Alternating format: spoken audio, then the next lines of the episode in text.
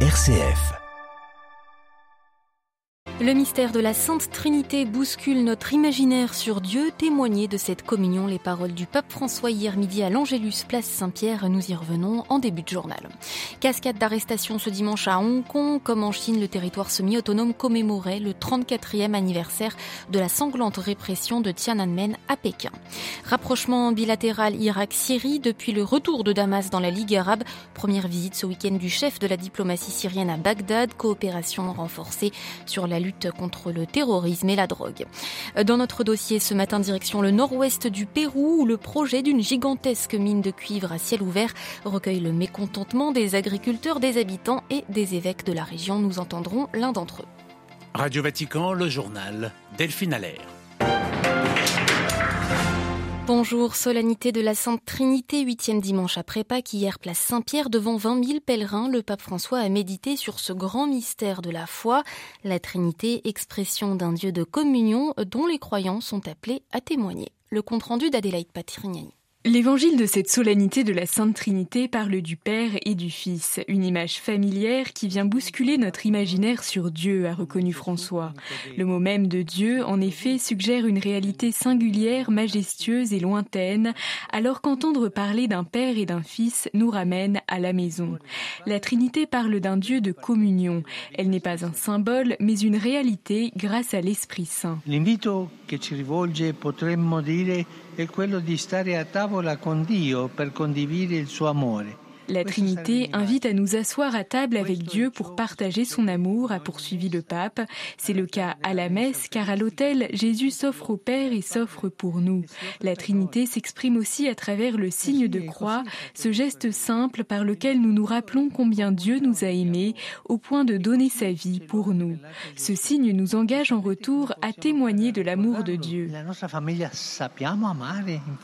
Et le Saint-Père d'inviter enfin les fidèles à s'interroger sur leur propre témoignage, par exemple au sein de la famille ou à l'église. Adélaïde Patrignani, à l'issue de l'Angélus, le pape a tourné ses pensées vers l'Inde, endeuillée après l'accident ferroviaire de vendredi, l'un des pires de l'histoire du pays, qui a fait près de 300 morts et 900 blessés.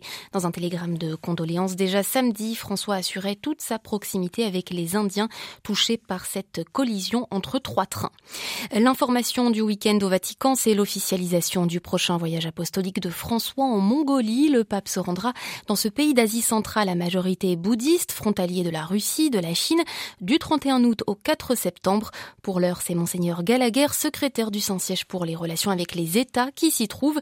Le diplomate britannique du Saint-Siège a hier célébré la messe de la Trinité en la cathédrale d'Ulan-Bator. 34e anniversaire du massacre de Tiananmen sous haute tension hier en Chine et aussi à Hong Kong où avaient lieu les traditionnels rassemblements dans le parc Victoria, rassemblements désormais interdits en raison de la loi sur la sécurité nationale. Certains pourtant ont bravé cet interdit et plusieurs personnes ont été arrêtées. Pékin, Stéphane Pambrin. La police de Hong Kong a arrêté dimanche une figure du mouvement pro-démocratie hongkongais. Il s'agit d'Alexandra Wong, surnommée euh, Mami Wong. Elle a 67 ans. Elle a déjà été condamnée à 8 mois de prison l'année dernière pour sa participation aux manifestations pro-démocratie en 2019. Au moins 10 personnes ont été arrêtées au total ce dimanche à Hong Kong pour avoir brandi des pancartes, crié des slogans ou même simplement sortir un livre interdit en pleine rue rappelant ces événements du 4 juin 19 1989. À chaque fois, ces personnes voulaient commémorer le massacre de Tiananmen, au cours duquel des milliers d'étudiants chinois ont été tués par l'armée à Pékin pour avoir appelé à la démocratie. La police était sur le qui-vive à Hong Kong, mais aussi bien sûr dans toute la Chine continentale, où la moindre allusion au 4 juin est censurée. Et dimanche, finalement, Taïwan fut le seul endroit du monde chinois où l'on a rendu hommage aux victimes du 4 juin. C'était sur la place de la Liberté à Taipei. Stéphane Pambrin à Pékin pour Radio Vatican. Une offensive de grande envergure ukrainienne repoussée par la Russie, c'est la communication officielle de la défense russe ce matin qui ne précise pas le lieu exact de la bataille, indiquant seulement qu'elle aurait eu lieu au sud de la région de Donetsk. Les autorités ukrainiennes ne font-elles pas mention de ces événements pour le moment. La Russie, où l'illustre icône de la Trinité d'Andrei Roublev continue de susciter la controverse, le patriarche de Moscou, Kirill, l'a béni hier en la cathédrale du Christ Sauveur de Moscou, qualifiant d'historique la décision de Vladimir Poutine de la restituer à l'église. L'icône se trouvait à la galerie Tretiakov jusqu'à présent. De nombreux conservateurs d'art étaient contre ce transfert en raison du caractère fragile de l'œuvre du XVe siècle. Une première depuis le retour de la Syrie dans la Ligue arabe, le chef de la diplomatie syrienne était en Irak ce week-end, reçu par son homologue. Au menu des discussions, réfugiés, lutte contre le terrorisme et la drogue. Bagdad Anne-Sophie. Une visite marquée par des rencontres avec son homologue irakien Fouad Hussein, le premier ministre soudani, ainsi qu'avec le président Abdel Latif Rachid. Au menu des discussions, les relations bilatérales entre Bagdad et Damas, ainsi que le rôle joué par l'Irak dans le retour de la Syrie au sein de la Ligue arabe, la Ligue arabe de laquelle elle avait été expulsée en 2011. Les deux pays partagent 600 kilomètres de frontières, des zones désertiques, poreuses, terrains d'affrontements sanglants entre les forces de sécurité et les terroristes du groupe État islamique. Autre problème crucial, la question du trafic de drogue qui empoisonne le Moyen-Orient. Le trafic de drogue qualifié par des officiers irakiens de danger pire que le terrorisme actuellement. Autre enjeu abordé et problème récurrent, la question de l'eau issue du fleuve Euphrate. À Bagdad, Anne-Sophie Lemauve pour Radio Vatican. La Syrie où l'opposition appelle à la reprise des pourparlers avec le régime Assad à l'issue de 48 heures de réunion à l'ONU de Genève, le haut comité des négociations qui regroupe les principaux représentants de l'opposition au régime syrien a acté ce rétablissement du dialogue en vue d'une solution politique. Nouvelle coupe dans la production de pétrole décidée hier par l'Arabie saoudite pour doper les prix. L'OPEP plus ses 13 membres et 10 alliés étaient réunis à Vienne. Ce geste de Riyad intervient alors que les cours ont dévissé ces derniers mois malgré l'annonce inattendue début avril de coupe drastique. Un média burkinabé de plus met la clé sous la porte. Les locaux du journal d'investigation L'événement ont été mis sous scellé par les autorités hier en raison officiellement d'un contentieux fiscal. Une décision déplorée par la Société des éditeurs de la presse privée qui dénonce une instrumentalisation du fisc selon un rapport de Reporters sans frontières. La bande sahélienne dont fait partie le Burkina est menacée de devenir la plus grande zone de non-information de l'Afrique. Retour précaire au calme au Sénégal ce week-end après les violences de jeudi et vendredi. Selon un dernier bilan, 16 personnes ont perdu la vie dans des affrontements entre manifestants et forces de l'ordre. À l'origine des troubles, la condamnation à deux ans de prison de l'opposant Ousmane Sonko. Si dans les rues de Dakar, la capitale, la tension est redescendue ce matin, le ton entre les partisans d'Ousmane Sonko et le gouvernement reste Xavier Sartre peu conciliant. Et c'est le moins que l'on puisse dire, les deux camps se renvoyant la responsabilité des violences et des morts de la semaine dernière. Hier, le parti d'Ousmane Sonko, le PASTEF, a condamné la répression meurtrière des forces de défense et de sécurité, accusant le pouvoir d'utiliser des milices privées pour mater la population, selon ses termes. Il a exhorté surtout les Sénégalais à se défendre par tous les moyens et à riposter. Vendredi, déjà au plus fort des troubles, il avait appelé à amplifier et intensifier la résistance jusqu'au départ du président Macky Sall, dont le pouvoir était accusé de dérives sanglantes et dictatoriales. L'opposant, qui n'a pas encore été arrêté pour purger sa peine, affirme être séquestré dans sa résidence de Dakar par les forces de police, l'accès à son domicile étant barré à quiconque. Le gouvernement, pour sa part, dénonce, je cite, les actes de vandalisme et de banditisme des partisans de Sonko qui seraient soutenus par des forces occultes, des étrangers venus déstabiliser le pays. Pour contenir la diffusion de messages haineux et subversifs selon leurs termes, les autorités ont coupé le signal des réseaux sociaux sur certaines plages horaires. Elles ont annoncé aussi l'arrestation ces derniers jours de 500 personnes, précisant que nombre d'entre elles n'appartenaient à aucun mouvement politique.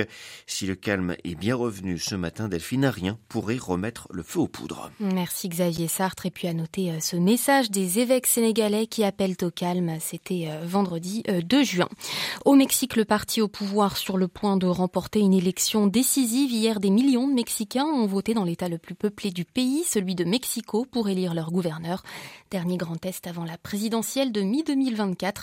La candidate du parti au pouvoir de López Obrador, Delfina Gomez, est largement en tête des sondages. Thank you. C'est un gigantesque projet minier qui menace l'écosystème de la région de Piura dans le nord-ouest du Pérou. Le gouvernement est sur le point d'autoriser le projet Rio Blanco, une mine de cuivre à ciel ouvert exploitée par une compagnie chinoise. Le projet est ancien puisque l'octroi de la première concession remonte à 2001. De 2003 à 2007, une compagnie minière britannique avait déjà tenté d'exploiter le site avant d'être contrainte à quitter le pays, accusée par la population locale de maltraiter les gens, de tuer des dirigeants et d'acheter la conscience des membres des conseils d'administration des communautés. C'est désormais une entreprise chinoise qui est en passe d'exploiter la mine. En 2007, plus de 97% des habitants lors d'une consultation populaire s'étaient déjà prononcés contre l'exploitation minière de la région et le 22 mai dernier, 10 000 paysans ont défilé dans la ville d'Ayabaca pour redire leur opposition au projet accompagné par plusieurs évêques péruviens. Parmi eux, Monseigneur Alfredo Viscara, évêque du vicariat apostolique de Jaén. Jésuite revient sur les risques environnementaux et humains du projet Rio Blanco.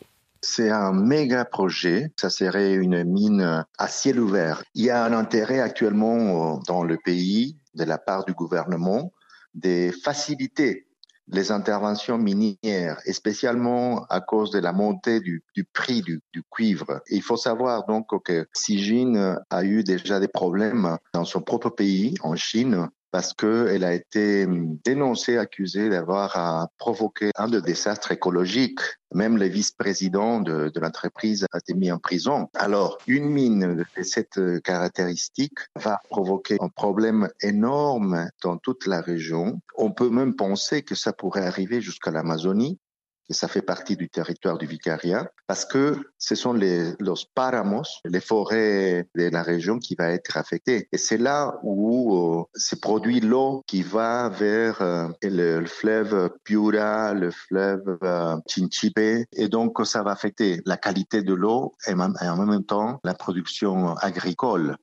Mais nous savons aussi que là où se présente la mine, il y a un changement énorme, un changement de vie sociale, économique énorme qui s'est produit parce que ça va développer d'autres activités commerciales, génératrices d'emplois, mais qui ne sont pas porteuses d'une vie bonne pour la population et qui attirent beaucoup la, la, la population parce que c'est en quelque sorte c'est de l'argent plus facile. C'est pour cela aussi que c'est une préoccupation pour nous et pour la population énormément. Comment l'Église se situe-t-elle? On a vu que vous aviez manifesté avec les, les villageois. Euh, quelle est la position de, de l'Église sur, euh, sur ce projet? Euh, J'imagine qu'elle dénonce à la fois l'impact sur euh, l'environnement, mais vous venez de l'évoquer, il y a aussi quand même la perspective d'un développement économique et social. Est-ce qu'il peut se faire? Est-ce qu'il peut se faire de manière plus vertueuse? Je ne sais pas, mais la mine ne pourra pas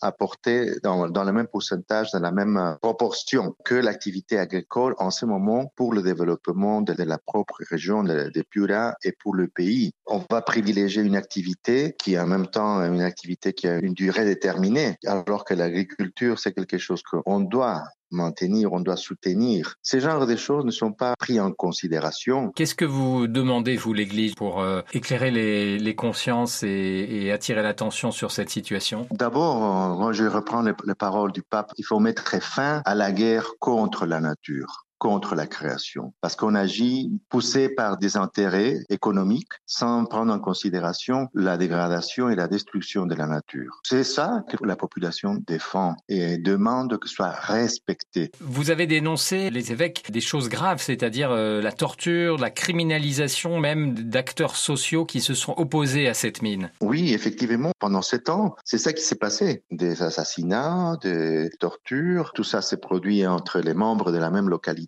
par le biais d'une intervention économique pour diviser la population. Nous n'intervenons pas, les évêques, motivés par n'importe quel intérêt, ni politique, économique, moins encore. Nous sommes là parce que on voit l'énorme préjudice à la vie qui peut se produire et comment les populations, ce sont des paysans, des simples paysans de cette région qui seront affectés. Et alors, nous ajoutons notre voix pour cette défense de la vie. Il faut prendre fin à cette guerre contre la création. Interrogé par Olivier Bonnel, Monseigneur Alfredo Viscara, évêque du vicariat apostolique de Jaén au Pérou, était ce matin l'invité du dossier de Radio Vatican.